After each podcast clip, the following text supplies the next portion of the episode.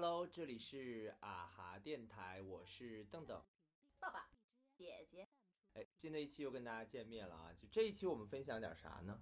这次我们分享哦，我们上一次在录完节目之后就也聊了一个大天嘛，嗯大夜天，是的，我们就想了一个 题目，对奇葩男人。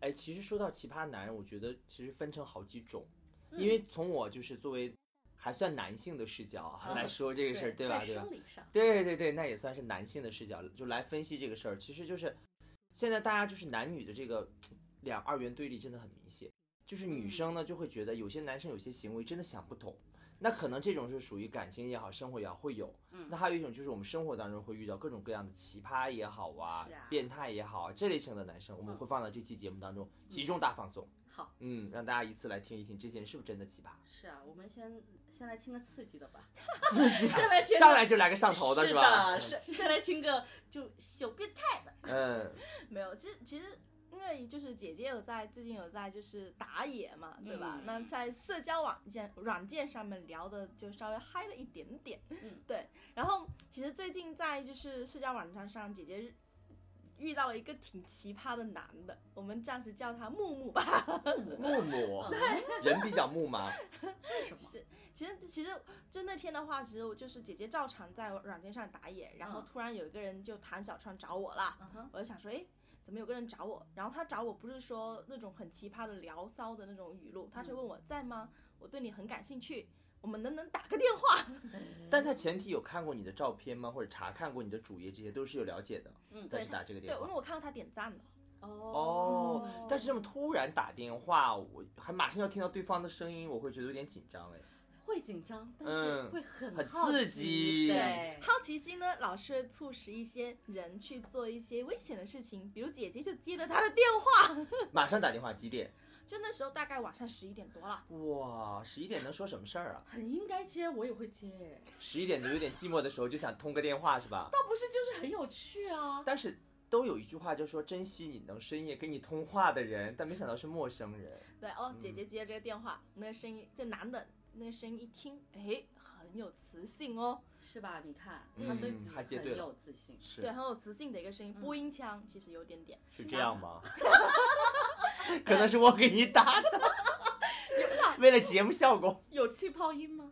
没有，他不是我，那不是我。是，然后他他就说，喂，你好，我是谁谁谁谁谁，哦，稍微介绍一下自己的名字，呃，我现在呢在一家房地产的一个一个就是公司上班，为什么要上来就介绍自己的名字和和职业？我觉得好像相亲还是找找工作他是不是。第二天要面试？哪里来练练手？我也觉得找工作嘛，上来我对啊那个那个什么同城的那个，我觉得我自己也觉得，哎，第一次遇到这样一个男的，一上来跟你自我介绍啊，我叫木木，然后我现在在某房地产做策划，呃，高管的位置啦。然后现在呢，因为我的呃上一任那个就是约炮对象刚结束，我现在现在呢想要找下一个就是约炮对象，我比较喜欢固定的伴侣。他好妙哦！而且说的脸不红心不跳的感觉，是一个就是很正常的一个交流，好像人类高质量男性的那个“你好，我是徐青根”什么之类的。是 我我我脑里面有一个画面，就是姐姐在那个面试台，然后她就坐在对面，我已在经穿个西装，然后递个简历上来。我上一任固定炮友已经结束了合作的服务，这是下一份合同，你看要签你吗？看你有没有兴兴趣趣？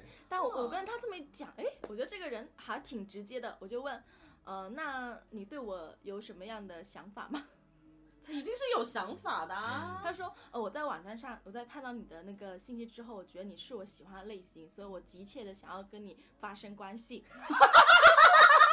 急切的想 发生，好巧妙啊！感觉他在写一篇优美的散文，去写一个小黄文，哦呃，用词十分的优雅。不是我觉得他像那个，他像一个就是电新闻主播在播小黄文是的，是的。是您好，我想急切的跟您发生关系系。。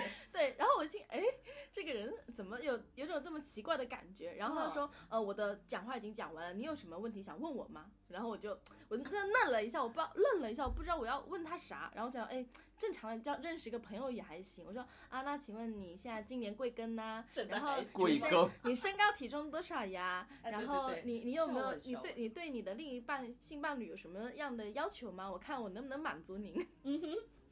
挺好的，你还是有点就是也保持了他这种语速和基调。对我，我觉得，我觉得，毕竟要尊重人家，毕竟人家那么喜欢你，对吧？以考官的口吻回答了他所有的问题。是对，然后我我，然后他说的时候就打开了他那个图片看了一下，嗯，这个人还长得挺正的啊，还不错吗，真的挺不错。啊，健身啊，然后他的圈子里也发了他一些业余的爱好啊，遛狗啊，然后还有就是一些琴棋书画的东西，有腹肌照吗？没有？很热爱生活呀，我感觉这样说。但好好好像往往是这种表面看起来一本正经、西装革履的人，好像会在另一方面就会走走剑走偏锋，好像不太一样。对，但但你觉得他这种就讲的很直接，你觉得你也不好意思说，呃，要要跟他再往下玩儿，然后他就说，啊，那你觉得我这个条件能不能满足，就是你另一半的需求？我就问他嘛，然后他说他他还是再次肯定说我能够满足，他认可了，认可了我的 body，对吧？应该对然后因为这个原因，然后他说，呃，但是我不喜欢拉太长的时间线。就我希望我们那一周见多少次多少次啦，然后那个我我会开车去接你啊，我的我在那个呃那个区啊有一套多少多少房子，我们可以在那边对，但是你一周要陪我两次，可不可以？哒哒哒哒哒哒，哇，他的合同内容非常的清晰。是，很清但但是晰没有钱，嗯，就免费嘛，就免费嘛。他就是就是相当于是就是那种你情我愿嘛，就这样行不行嘛？但是用车接送有点毛，对。报销来回车费，这和一晚的和一晚的大房子的住宿费，啊。还有一个人陪你。是，然后然后我就我就然后他就说，嗯、你默你如果你不回我，就是说默认你同意啦，然后我就呃，他说我不喜欢人家呃，也不喜欢人家回我表情，你这是拒绝我的意思吗？我又说，然后我真的不知道回他啥，嗯然后他说你再呃的话我就挂掉了，然后我就呃，他挂了。他真的非常，他对这个，嗯。他他是一个好有效率的人，他真的可能一晚上打了很多通电话了，那真的，嗯，找了很多了，就一样的话术可能都已经写下来了。他可。能有第一步、提第二步、第他可能三步，有提词器，可能是有稿子，我也觉得有内容的。嗯，嗯。是是，我我真的真的觉得他他这个人其实还挺直接、挺坦诚的，其实蛮妙的，而且是，他这么就正儿八经跟你说的时候吧，你不知道从哪下手骂他，对我骂不下去，我只能以沉默回应。他的声音冷吗？你觉得整个人给人的感觉是那种性和爱能分开的人吗？就是那种固定的就是固定的，但谈恋爱就是谈恋爱的人吗？我觉得他就讲的很顺，嗯，那一套我就应该操作过很多次。嗯，他他就说我是一个没有感情的人，他说就是他跟我只能保持床上的关系，嗯他是没办法跟我发展床以外的一些就是其他可能生活。中的连接。对对对对对，他已经说的很清楚了，合约嘛。但是三十多岁男的不想谈恋爱，只想只想做爱，这个有点好像他让我为什么会不这样呢？知道为什么隐约感觉他是个 A B 血型的人。A B 血型会有什么特点呢？就是我生活当中遇到的一些 A B 血型的人，他是那种就是他他不是拒绝你，但是他给你整个人的感觉还有气场，他就是有距离感的。而且就是因为我是一个也比较容易跟人自来熟的一个人，嗯，但是 A B 血型我没有办法，你都没办法，我没有办 法靠近不了，靠近不了，就是好有气场哦。那那种感觉是有点像，如果我去逗他，然后他需要用非常大的力气去回应我的这种热烈，我觉得感觉我把他累着了。这么委屈，对，嗯，而且我感受到他的委屈，不知道为什么。就我我这也不是在抨击一些 A B 血型的人，但是这种。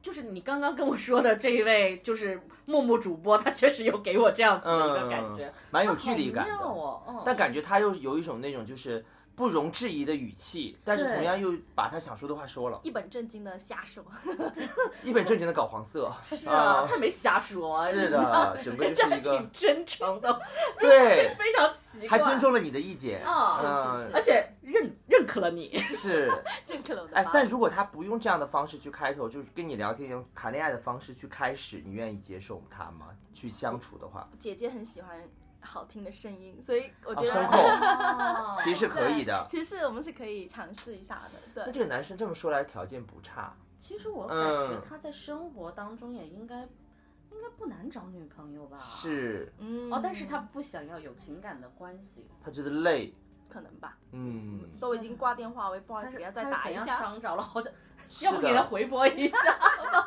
对客户访问、是啊，回访、回访电话问一下你。对啊，如果他嗯看到这一期的内容，或许可以再给我打一个电话哦。对啊，但是很难会有对号入座的吧？应该不会了。但是我啊真的很想了解他这个人，就是为什么会有这样的一个举动？我觉得嗯，就是他有这样的一个想法，然后付诸行动的这一系列的心理、心理过程，的？我好想知道啊。但在男生看来，就是性这一件事情，就对他们来说是一种需求嘛。那与其嗯自己解决，还不如就找一个人互相去解决这个事儿。他可能想找一个同样有这样的困困扰和需求的人，可能也在茫茫人海中也在打着类似电话的女生什么时候能打到一块儿去？嗯，可能他上一个就是这样。对有一些、嗯有一些奇奇怪怪的话，其实对陌生人更容易说吧。哎，所以这些奇奇怪怪的人，好像生活当中还蛮多的，嗯能遇到，无论是电话里还是生活场景里。是啊嗯、哎我我想起了一个，嗯就是呃遇到的这些奇奇怪怪的人，有一个我非常非常印象深刻的，，A B 血型吗？并不是，是我不认识他，不认识。真的真的不认识，他是一个陌生人。呃，当时我还是高中，嗯，高中那时候是在初恋的一个阶段。嗯。初恋，呃，我跟初恋这个人没有关系啊，只是说初我初恋的这个阶段，我觉得女生会散发出一种荷尔蒙，然后就会特别招那种奇怪的人，然后这个人是一个特例。那时候高中吧，那天我们是考试，我跟我的一个闺蜜就是神婆啦，你们都认识。我跟神婆是从呃二教学楼往一教学楼走，然后这两个教学楼是平行的。几点钟啊？那会儿是考完是五六点吧，就是放学的啊，就傍晚傍晚的时候。对对对，傍晚的嗯。时候，放学的时间，然后就是在这两个教学楼中间是有一条小道，然后两边是有一些也算是小树林树嘛，呃，对对，有一些哦。树在那边，然后但是其实那一段距离并没有多长，就可能呃一两百米的样子。我们从呃教学楼二 B 往 A 走的时候，就往正门走的时候，然后就是碰到了这这个人，然后这个人非常奇怪，就先是走过来就问了一句：“同学，你们知道就羽毛球场在哪儿吗？”然后我们就就很正常嘛，就给他指了一下，啊，就羽毛球场在哪哪哪，然后我们就往前走了，然后就开始问：“哎，同学，你们打羽毛球吗？要么一块打羽毛球吧。”我说我我不打羽毛球啊，关键是大哥当时只拿着一个拍子，哦，他多高？整个人像运动的嘛，不高，完全不像打羽毛球的人，呃，羽毛球也就是谈不上剧烈运动吧 啊。对对对但你感觉他是有点，比如运动装啊，整个人是有在运动的状态他态。就穿的呃，他穿的那件衣服是可以运动的，但是它不是运动装，就比较休闲。嗯，然后他是一种那种就是理工男的一个印象，因为其实你们知道我是艺术院校的，我当时是读艺术院校的附中的，嗯，所以我们是在艺术院校里面上课的。确实是有一些外校的人会来这儿，就挑战我们本校的一些呃经常打羽毛球的一些老师，还有还有呃师哥师姐。哎，你只能说艺术院校的人，我觉得好像在运动上面都不太行。反正我们我因为我之前上的也是艺术院校，就是就是什么什么羽毛球场啊、篮球场几乎没什么人，就是直男都比较少。艺术院校就这些场地没有，图书馆也没什么人，就是那种比如说奶茶厅啊这种人，就是都已经坐不下了，都是恋爱的，哪有心思去打球啊？但是但是。我们学校还好，我们确实有一帮老师，还有一些一帮师哥，他们是经常在那打羽毛球的，所以是你们羽毛球场是真的会有人去打羽毛球的，嗯确实是会有的。所以我们没有觉得他非常的奇怪，刚开始没有觉得他非常奇怪，就接了他的话，告诉他，呃，你可能往左就可以走到羽毛球场了，我们就去往大学校门口走嘛。然后他就开始一直跟着我们。那你们的方向也许正是这个去羽毛球不是不是场的方，向羽毛球场是转左嘛，我们是直走嘛。哦，两个方向，对，他不转左，两个方向九十度，哦，他九十度，对我们已我已经指了一条路，告诉他你往那边走，往左边走，然后我们往前走。没有，他一直跟着我们，就开始问你你你打不打羽毛球啊？那个我什么一一周打几次羽毛球？我经常来你们这儿，我想说你经常来我们这儿，还不到问我羽毛球，场，然后我就开始觉得他奇怪了，可能是搭讪吧，就对你可能是说不定真的是有好感。嗯，然后他就开始跟着我往前走哈，然后我们就觉得这个事儿有点奇怪了，因为我们已经告诉他羽毛球的方向了，他不往那走，然后就一直问我们去哪，然后眼看着他要把我送出校门，嗯，我不知道他会不会跟着我出去，对跟你约饭吧，说不定那会儿吃饭的点儿很有可能。非常的吓人。太有可能了我我是个高中生，回家吃饭。也是，他还拿个拍子，说不定。对啊拍的不是裘儿许，拍的是你，啊那就比较麻烦了。不是，赶紧了结。因为你刚刚不是还问他身高吗？他身高确实不高，因为我也不高，但是他可能只是高我一内内。那还然后他一直在，就是在我旁边，一直好像在耳边一直在问，絮絮叨叨，絮絮叨叨，对，就一直絮絮叨叨，问这儿问那的，就非常的奇怪。然后眼看着他要把我送出校门了，然后我急中生智，我就说，呃，我就跟神婆说我们上厕所吧。然后这个男的听到了，他就说你们上厕所啊，哎呀，你们要上卫生间，我我也我也去啊。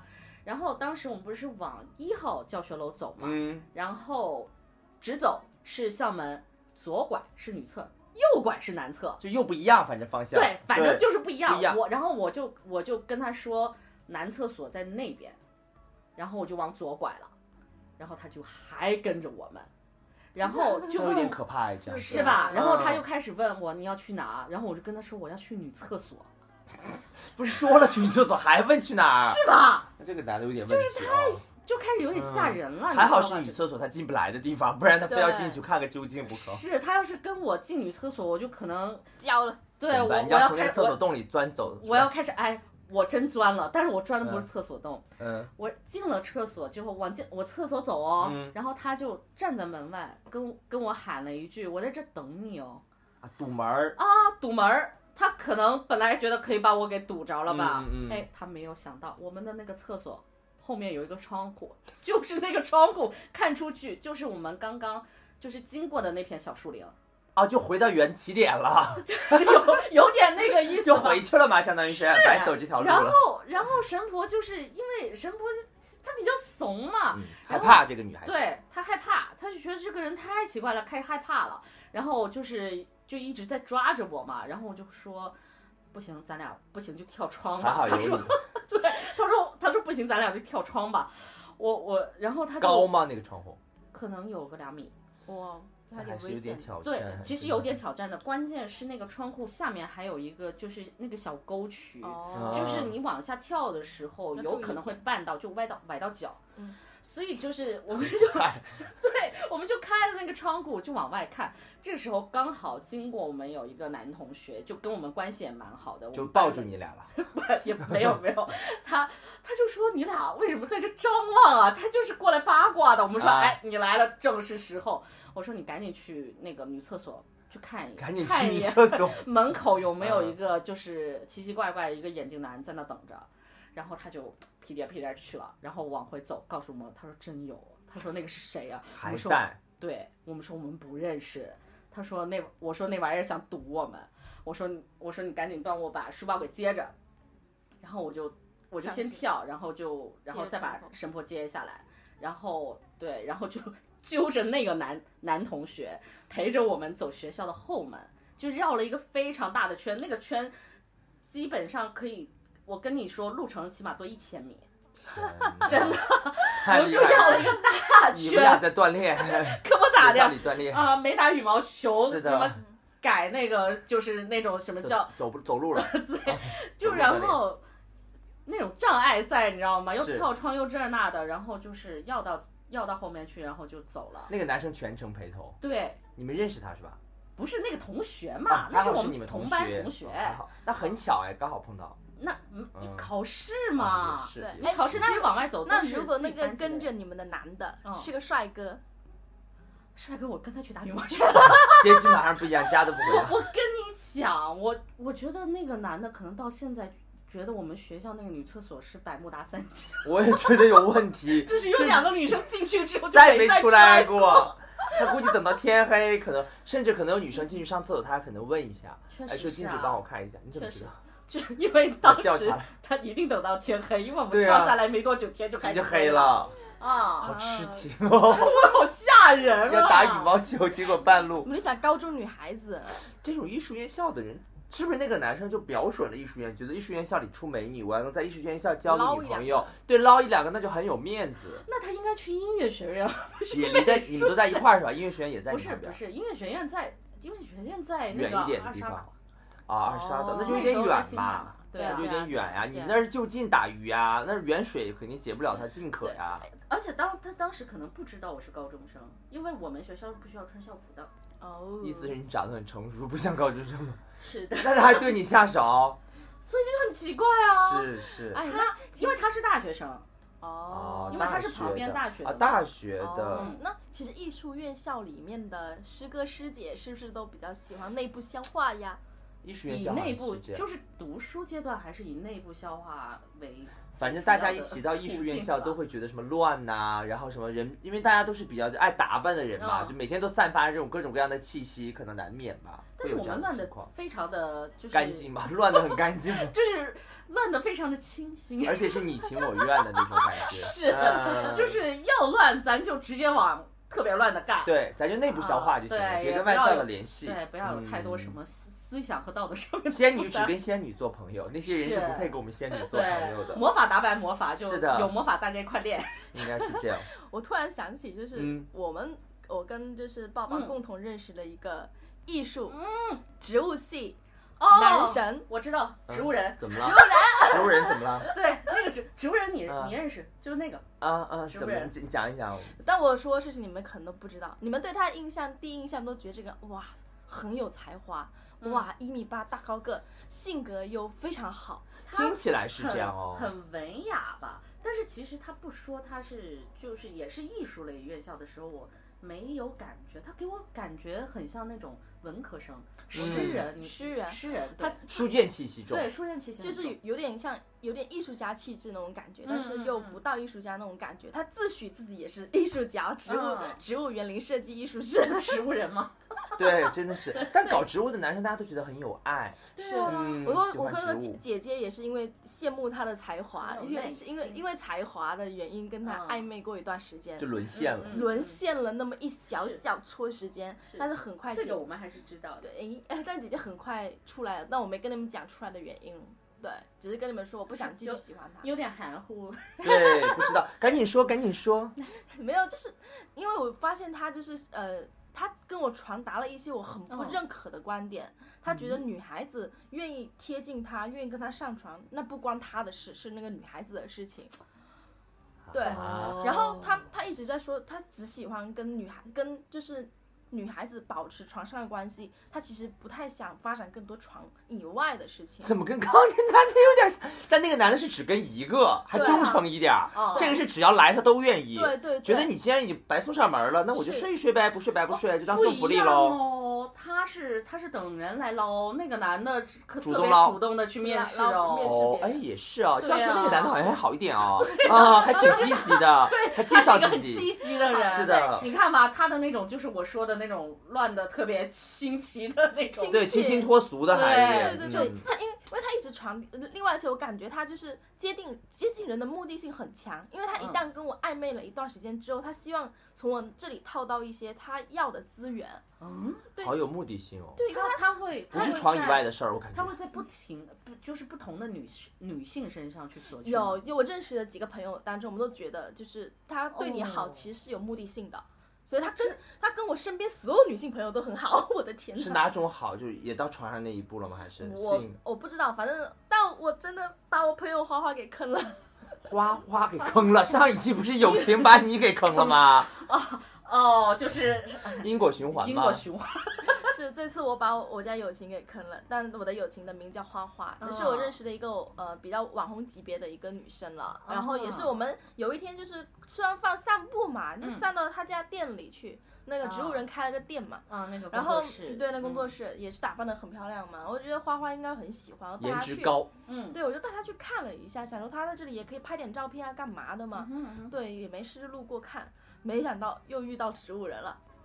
你你你看的不是电是人吧？对，我没想看他。真是姜太公钓鱼啊！好好开个店的目的是好好承认，我就想去看他。啊，你然后想见一见因，为你当时还是对吧？对还是有点感情，还不太清晰的一个阶嗯段。是是，哦，我这然后边先说一下，这个植物人跟我不是一个院校对，你们俩不同校，人都不对能讲。对对对对，然后然后后面就是我没想到啊，他嗯就花花跟植物人发展速度能够那么迅速啊，他俩对眼了。对眼了，然后这然后他们俩的事情是因为发生了一件让花花不能接受的事情以外，我才知道的，他一直没公开，也有不公开。没有公开有多久？大概就是他们俩见面后的一一个星期，嗯，然后就发生了就很就很很呃，意外的事情。没想到就是草草她居然也是一个这么开放然后大胆的女孩子，嗯她居然给花花看。她跟植物人的性爱日记，啊，在哪儿那个性爱日记？我很想看，有有真的有人真的会写性爱日记这个东西吗？刺激啊，谁就我受不了吧？就是让我觉得哇，这这个女孩子的反差很大。然后我也觉得我对就是就是面前这个植物人，我保持了一个很大很大的一个就是非常的成见。对非常大的嗯成见，因为因为他在跟一个女的保持这么亲密的关系的时候，他居然还跟花花搞一起去了。而且花花是认真的，就是真的，而且还是是嗯其实算委屈了，就没有一直公开嘛，对对做他地下女友哎。对，是这样子。哦然后然后花花也是很就跟我很伤心的在就是哭诉这件事情。对，然后他他就说草草对他的影响非常大，因为草草每天去他工作的地方堵他，就是不让他去见植物人。就拦他们两个，我以为还用性爱日记刺我以为。我以为对他的影响非常的大，只是因为那性本爱日记怎么办？我们俩上头了。你要不要开始写？我好想看。性爱日记我真的不知道怎么写这个东西，好神呐、啊我觉得这个女的肯定那个草草，她用这种方式已经堵过她身边所有的花花了。我觉得是这么想的。肯定她一直想证明自己。既然你是既然这个植物人不给我身份，那我自己就在外面找身份，我就以女朋友自居。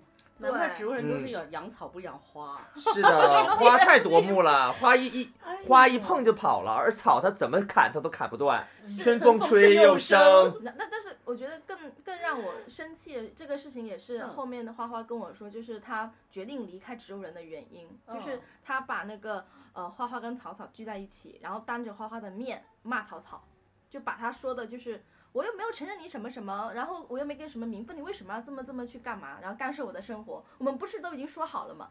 就觉得、啊这男的又贬损他，对，好过分啊！然后，但是，而而且就是就是那个草草，他真的是没有反抗，然后就觉得自己做错了，就是就是那那一刻让花花觉得他不想要负他的那个后尘，所以他决定嗯离开他，他就是出了。不然也会变，这太像 PUA 了我。觉得绝对是 PUA，这个草草跟他几年哦，就反正从我认识他开始，他就在了，就认识植物人开始很。久天喽。现在呢？那 就这个事情，他们吵完架之后嗯的一个星期不到，我又看到他们两个就是花那个植物人跟草草有说有笑在路上，而且还特别亲密。我就在想，哇靠，这个植物人他的嗯 PUA 的级别得多高，把一个女孩子驯服成这样子。这女的到底图他什么呢？这男的我知道，他肯定是想利用这个女的嘛，嗯。然后就是用身体作为交换的价值给到他。嗯可能这个女的那到底图就是爱慕他的才华，人气大活好。但是我觉得他都写性爱日记了，我感觉，我感觉这个植物人是他的信仰哎。哦哦，你这样说有点是哦，是吧？我觉得有啊点对，但最近很听他的。后续吧，就是这件事情后续，因为过了也大概快一年多了，我发现嗯。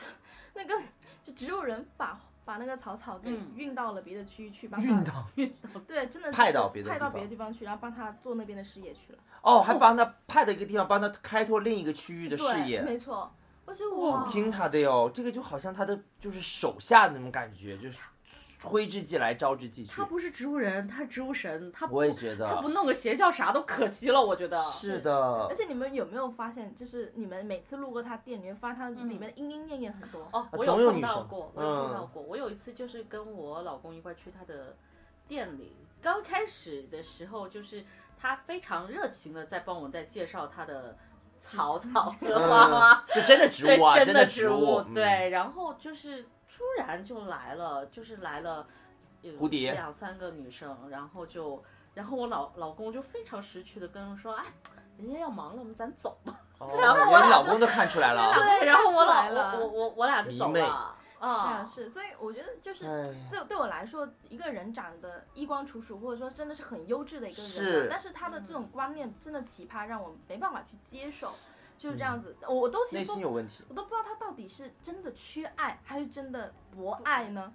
这很这个真的是不好说耶。心理有问题，还是受过伤，还是原生家庭，还是怎么样的，会产生这样的想法呢？非常妙的一个一个点是在于，就是我不知道是不是因为呃，我也是艺术类院校的，就是他这种就是忧郁型 才子的嗯这种、我这种类型，我见的比较多。我我对他是没有什么感觉的，但是我每一次就是碰到他的这些所谓的莺莺燕燕的时候，我发现那些女女孩真的是都是艺术院校，扑上来的，不是是上头扑上来的，哦扑上来上头的真的是扑上来的，因为就是很正常嘛，就他。比如说那天我们说见到的那个状况，嗯他是在跟我们介绍他的产品，对啊，就很正经嘛，对，因为就他是卖东是在工作西的嘛，对他在啊，工作，是他在工作的一个状态。这这这这些女生来到这个地方，她不会说啊，我见到我这个心仪的男生，他正在工作，我在旁边仰慕他，不是哦，嗯一直在旁边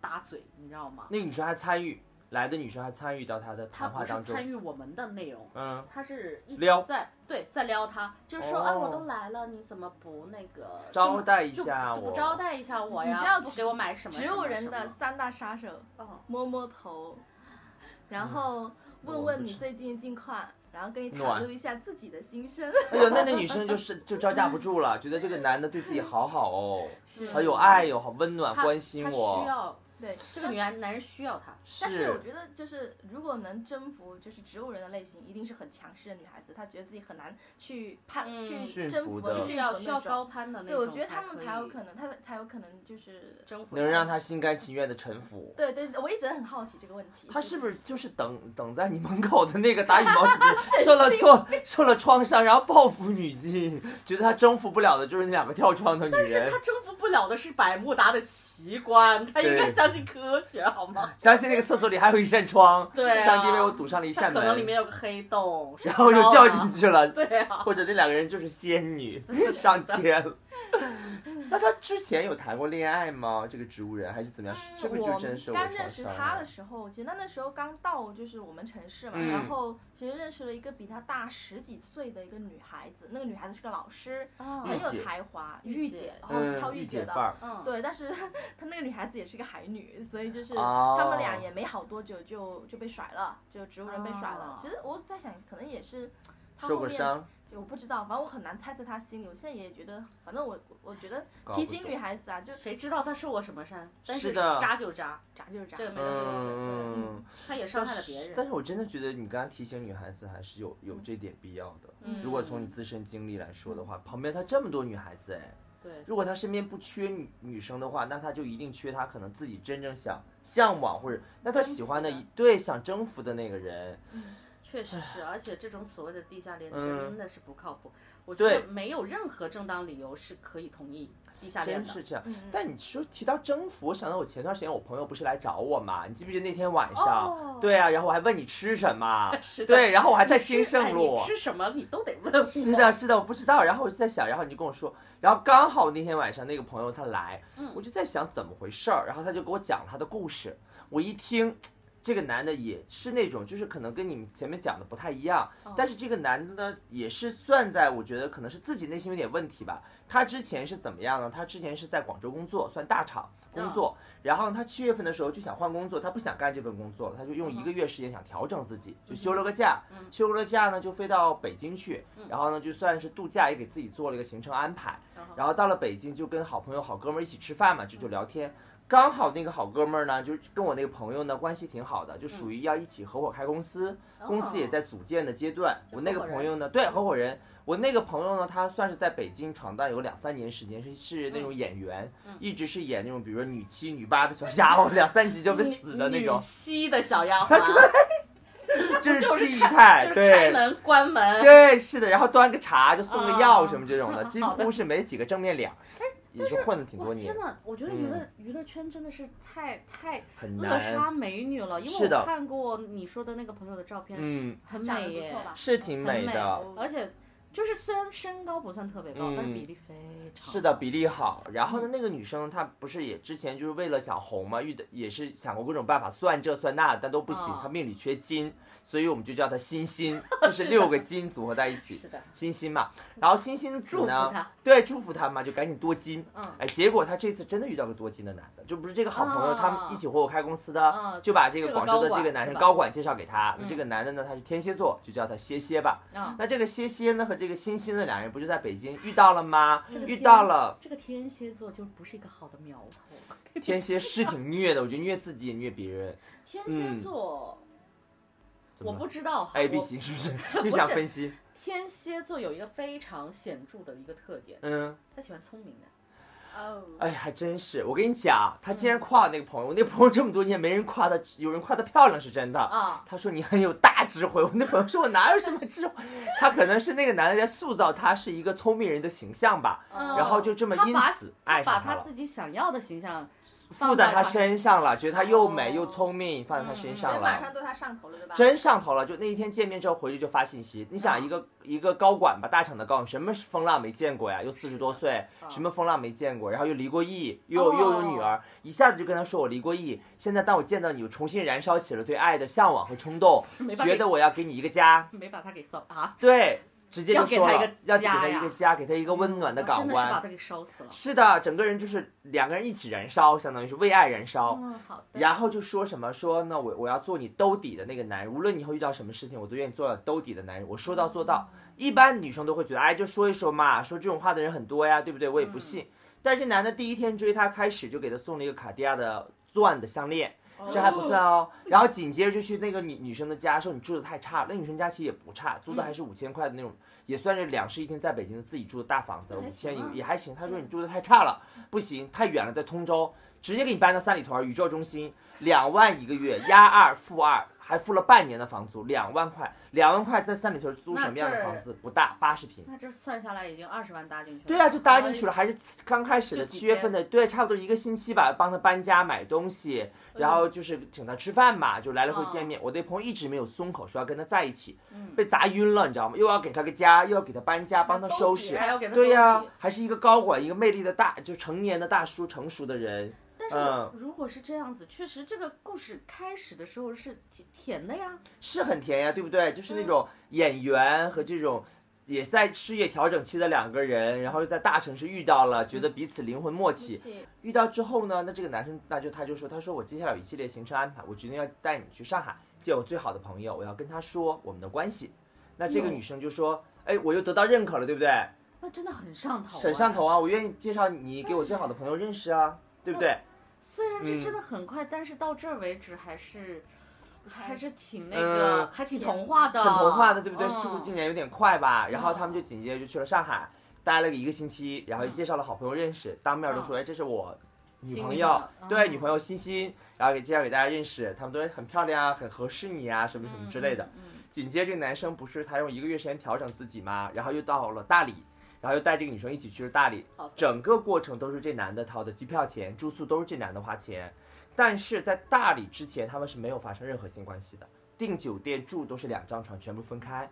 这个男生就说：“我是不是馋你的身子？我不是奔这个来的，我是真的对你这个人感兴趣。我们要长期发展，我们要共同规划未来，甚至都要说到可能就是想跟你共谋此生吧，类似这种不。行，我有一个问题，多久？从见面到跟他说我不产，十多天时间，喊一个四十岁男人忍不了那十天，但一见钟情不，可能。他就觉得这是一见钟情吧。他对他、嗯他是一见钟情，但是就这么说吧，没有一个就是良民突然会跟你说我嗯道德标准很高，他这么跟你说，他有可能就是作奸犯科。就他突然跟你说我不缠你身子，哦对，不急着睡你对他不急着睡你，就是他挺急的。啊，其实就是，其实就是说我要给你打羽毛球，目的不是打羽毛球，是想上你，类我不知道似于这种关系。反正就是这种此地无银三百两吧。嗯，但恋爱中的女生哪知道，她又经历了这些金钱的东西啊，然后这种语言的攻势下呀，对，软了而且整个人也是一个成年人，是这这个也是没有多大事儿，是的也没有多大事儿。是的然后去了大理，他们也就是正常的，就是比如说做爱啊这些也都发生了，嗯确实还很合适，天气对白也、也很合适。那女生就很满意，嗯一开始还在担心他是不是那方面有点问题啊，老在犹豫这件事儿啊，欣欣还挺看重，应然后看重。对要看重啊，然后他们两个就在大理，你知道那种地方又很放松，嗯那我就问他，你们有没有谈一些真正以后的发展，就是三观一不一样，两个人得对这个人了解一下吧。对对不对啊？你也不了解这个人什么样，啊他就给你谈了一下我白手起家的，然后我不差钱，我现在已经下半辈子，我即使不要这个工作，我也挣挣的钱也够花了，嗯，财务自由。对，财务自由啦什么的，我就是想跟你好好的走下去。但你们得谈一下你们三观、事业观、爱情观，你怎么看的，或者怎么样，互相评价一下吧。而且如果他真的要跟他共赴余生的话，他不得讲讲孩子啥的吗？对呀、他有孩子吗？他有个小孩儿，但是他从来不提这个孩子的事情，说就是他前妻带着，他不用管，哦，啊、就这样提了一下也，没有说他以往的感情经历，没提感情的事儿都没前期提，一点没提。前期一点儿都没提。所以他全他全程就在炫耀自己的一个创业经历吧。对，就说自己很累很难，那不就是样容易那？不是成功学讲座吗？你看看我上次那个，就跟你提了前期，问了那么些问题，最后都黄了，对，真是你就别说那个不。提的了。对，还想着你穿白衣服的事儿呢，哎最纯情的那一幕。然后我跟你讲，后来呢，这个男生不就是回到广州了吗？那女生就从大理分开，也回北京了吗？嗯，那两个人就到八月份就开始转成异地了嘛。那异地的时候，你也知道，这男生回来不是就办理离职手续不干了嘛，对呀，对，就直接要回北京了，对不对？对呀、叫双向奔赴了嘛。但是他的工作在这时候呢，老板觉得哎人不错，重新调整了。啊懂了懂了。对呀、留就留又留下了，嗯你知道吗？留下了，那他暂时又走不了了。嗯那走不了了，我这朋友说，那异地恋也没问题，我们就彼此有的时候休息互相飞啊，看对方也可以啊。也是，嗯他们在一起的那短短两个月，一两个月吧，是那个在一起的时间太密集了，其实是应该分开一下的。应该分开一下嘛，他也嗯觉得可以，没问题嘛。然后两个人就保持线上沟通，一开始是哎每天发信息啊，晚上会视频呀、到后面可能就两天大概发一次啊，到后面可能就两三天才联系了，就是频率降低了。这个有点怪哎。对，就是他的联系没有那么频繁了，而且也逐渐暴露了一些问题。就那个男生会跟他说说，你为什么一会儿叫我宝宝，一会儿叫我宝贝，一会儿叫我哈尼，一会儿又叫我名字，我到底是谁？我在你这儿为什么这么多人？他觉得很乱，他不想要这样，哦，他他觉得很恐怖，他是觉得很恐怖。吗？反正他说你就指定一个名字叫我就行了，哦就像上下级汇报一样，你叫我，比如说你叫我那个鲍总，你就叫我鲍总；你叫我姐姐就叫姐姐，一会儿叫姐姐，一会儿叫 sister，一会儿又叫什么别的名字，他受不了。不行，哦就不行。他说这第一个，第二个，他不是他们去大理、去上海玩了很多地方，那女生也很有心呀，因为她平时闲着也没什么事儿嘛，就注意力都在这男的身上，在那两万块钱的房子里面是的。想着他，于是他就把他们在大理啊、上海啊、北京啊，就一系列照片做了个小的相册，用电影相就是那种电影的那种小的相册，就发给他看。哇，这男的看了之后就炸毛了，就很火，就说你不知道吗？我很讨厌看到自己，我照镜子家里都很少照，没有什么镜子的，我很少看自己。你不知道我长得丑吗？你还要让我看到自己，看到自己你自己留着看就行了，不要让我看我自己长什么样子。两个问题，他丑吗？我看过他，但是我看到他照片，我跟你讲什么样的啊？哦做那个相机，你要是真的说他长得丑吧，没有人能说得上来，因为他所有做的照片，男的不是戴着口罩，要么就是很远照的，要么就是他在一团雾里面，那个雾蒙蒙都看不到他长什么样。那你怎么评价这个东西？没法评价。我朋友说都这样子都不行，就正常人。真的就正常人，长嗯相，正常人长相，南方人长相，正常人长相。哇，那他真的是需要一些心理干预。他不想看到自己。哪怕我朋友跟他视频的时候，他都说啊看就看一秒钟，看了好了啊，就把摄像头反过去，就是对着墙，对着其他地方。我朋友就这样跟他视频，他跟他每天晚上视频就是对墙讲话对墙讲话，对，听他的声音。那打电话不就完了吗？对呀，但是我朋友不是还想视频嘛，觉得视频有仪式感，但是看不到人啊。天哪！他真的是这个男的有点问题。他应反该是真正他不想面对自己。他真的是需要一些嗯，帮助哎，我感觉然后我跟你讲，紧接着这个男的呢就开始联系他的次数就逐渐的，就是没有那么频繁，就因为这种争吵嘛，两个人就始终说我们觉得我们不太合适啊，就是老要主动的去往分手上面引。但我这个朋友始终觉得我可以改，以后叫宝贝儿我就叫宝贝儿，不想看自己我就不让你看到你的照片。那玩意儿是争吵吗？那玩意儿不就是他骂他吗？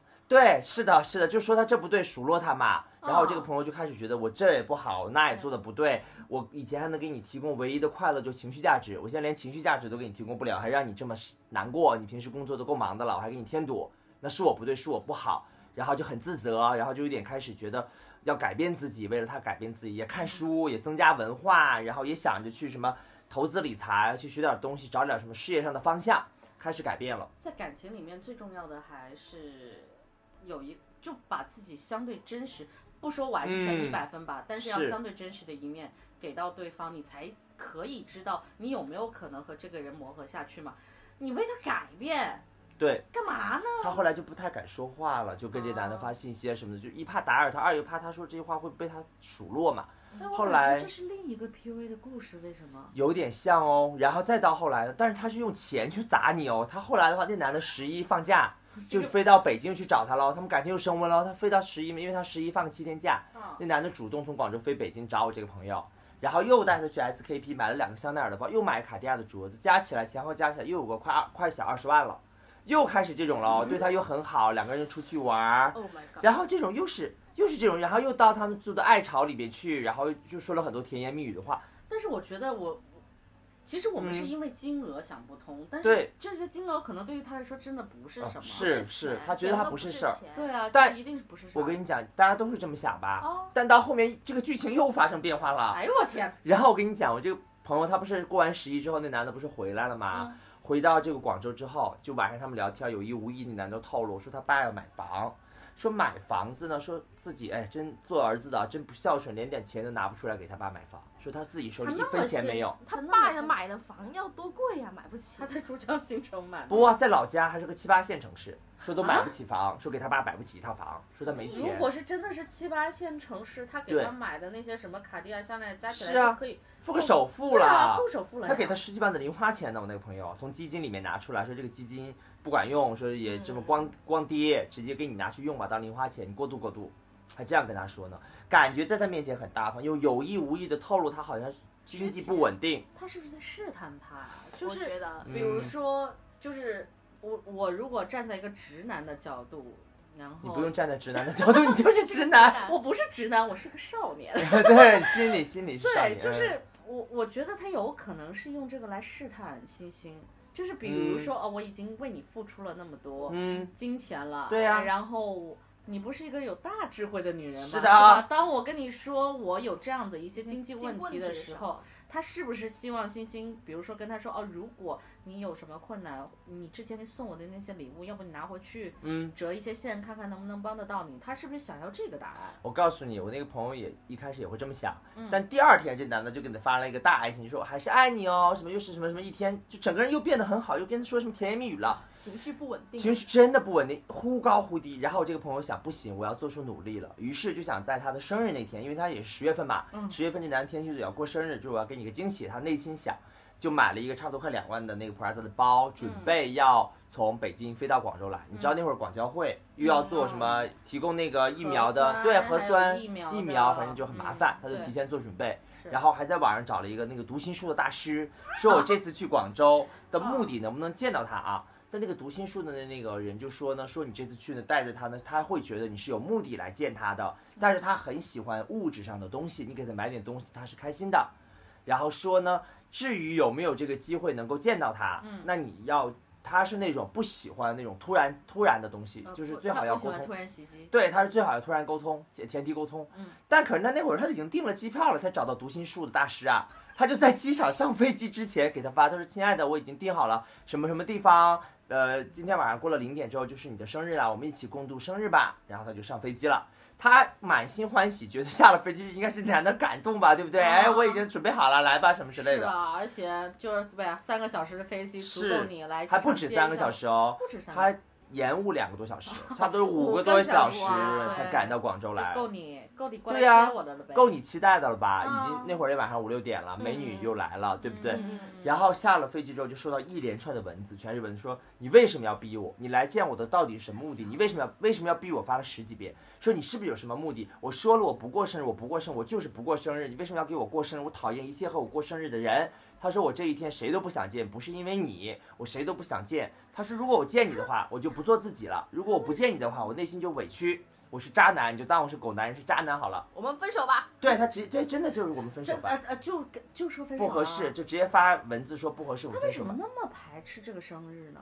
不知道，然后他就说，要不我就把你删了吧。他说我也不想把你删了。他说，但是呢，你又来了，他说我给你开了个酒店，你去住吧，你就那个住完之后你自己回吧，我不会见你的。就这样说，我那朋友在机场哭了两个多，对，真的很绝，哭了两个多小时，然后去给他们，不是当时介绍那朋友打电话，那个朋友就很纳闷，说他在工作上不是这样的，怎么在感情上这么不稳？他也觉得很奇怪，他他他有点搞不懂。然后我那朋友就懵了，他之前对他又这么的上头，真的是没有太多参考价值。对，嗯，就是如果有这种所谓的介绍人的话，最好还是那种就是认识比较久，然后生活上的朋友，就感情上也知道一点儿。嗯，对呀，啊纯工作上的，嗯谁不是客客气气、体体面面是啊，人还是啊多管呢？对呀、啊，然后他们来了广州，真的没见面，那女生还多待了，多续了一晚的房费。然后就我跟你说那天请他去吃饭那天嘛，所以他才找的你。对，他就很难过嘛。我说我得陪陪你，顺便就是问点这种故事嘛，对吧？都可以了解一下。哦，是的，嗯我当时就是是啊，命令你赶紧 对，赶紧飞奔过去。跌跌撞撞飞奔过去是的。然后呢，我跟你讲，这个时候那个男生都没有找她，那个女生就很失望嘛。很失望之后，她第三天就飞回北京了。嗯飞回北京之后呢，她就待了那么一两天吧，就冷静那么一两天。他决定重新调整方向了。我推荐他，我说你去搞保险或者搞什么，就让自己变得正能量、积极一点，再学点东西，或者学个语言，学个什么东西。其实他应该要调整自己的一个状态，因为这个男的不是希望他是那种就能独立的，对啊，独立女性，但是他就觉得他俩不匹配嘛，觉得他不够有自己的就是价值观啊，不够有追求啊，自己的人生太松散，没目标嘛。那他跟他兜底的时候也只是纯看脸了。那我觉得现在这会儿需要你当独立女性了，谁都能当独立女性了，是不是所有女孩子都适合的？然后这个男的就到了第两三天之后，就也给他发文字，就跟他说，就跟他说什么呢？就跟他说，呃，其实过生日那天是我妈妈的忌日，我谁都不见。我之前跟你说过，我不过生日就是这个原因，就是因为那天是我妈妈的忌日。天哪，要兜底都不坦诚，到这点才嗯说他的这个忌日是是因为他妈妈生他，所以才过生日？不，是，是是，结果他妈妈后面去世那天又是他的生日哦，啊，就是他觉得那天让他很痛苦、很难过，他就不想见，一过生日就提起这个事儿，就想但到这个事儿。是这个东西是，就既然是那个，如果是真的热恋嗯期的这样的一对、一对一对情侣，是啊然后你又又？做了那些承诺，其实这个没有那么难说。在他说，对呀、在他说他来北京，呃，从北京过来的时候，他即便不见他，他也应该把这个原因告诉他吧？对啊，是啊，但是他就一直没说，直到都闹到这个地步了，最后就才这样说，就说我们不合适，什么三观不合，反正什么，那我们还是分开吧，就这样子结束了。我那个朋友就真的就是那段时间一直抑郁嘛，晚上都是凌晨五六点才睡，就头发大把大把掉，觉得他怎么做这男的都不开心，就一度还想过自杀。他觉得我死在这个房间里，可能也没人在乎我，也没人知道我吧，我在这个大城市没人关心我吧，PUA 我，真的很像精神控制。这这什么玩意儿啊？你看着我的五官走过来，嗯然后现在要求我的三观去配合你，是，你有有个啥大病吧？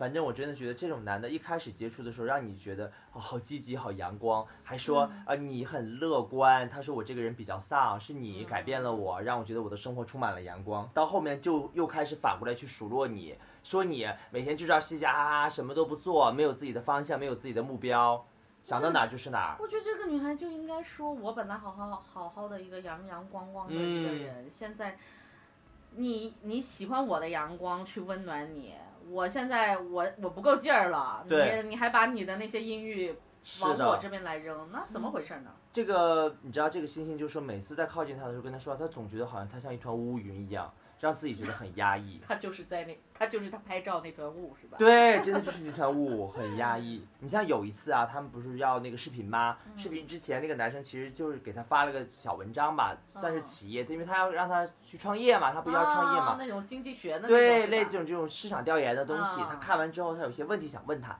嗯他说：“哎，方便视频吗？我有个问题想问你。”就是星星要给他视频，视频叫视频打个电话问，问题，然后他就接了那个对视频电话，对呀、正常嘛，对吧？又是晚上，就是然后他接了视频电话之后，他就说，呃他就说那个星星就说，哎，宝贝儿，就说表贝儿了，学会了。嗯他说宝贝，那个啥你在干什么呀？然后他就说，你不是要问我问题吗？为什么又突然这种就是问我要干什么？你不是要问问题吗？你到底跟我视频什么目的？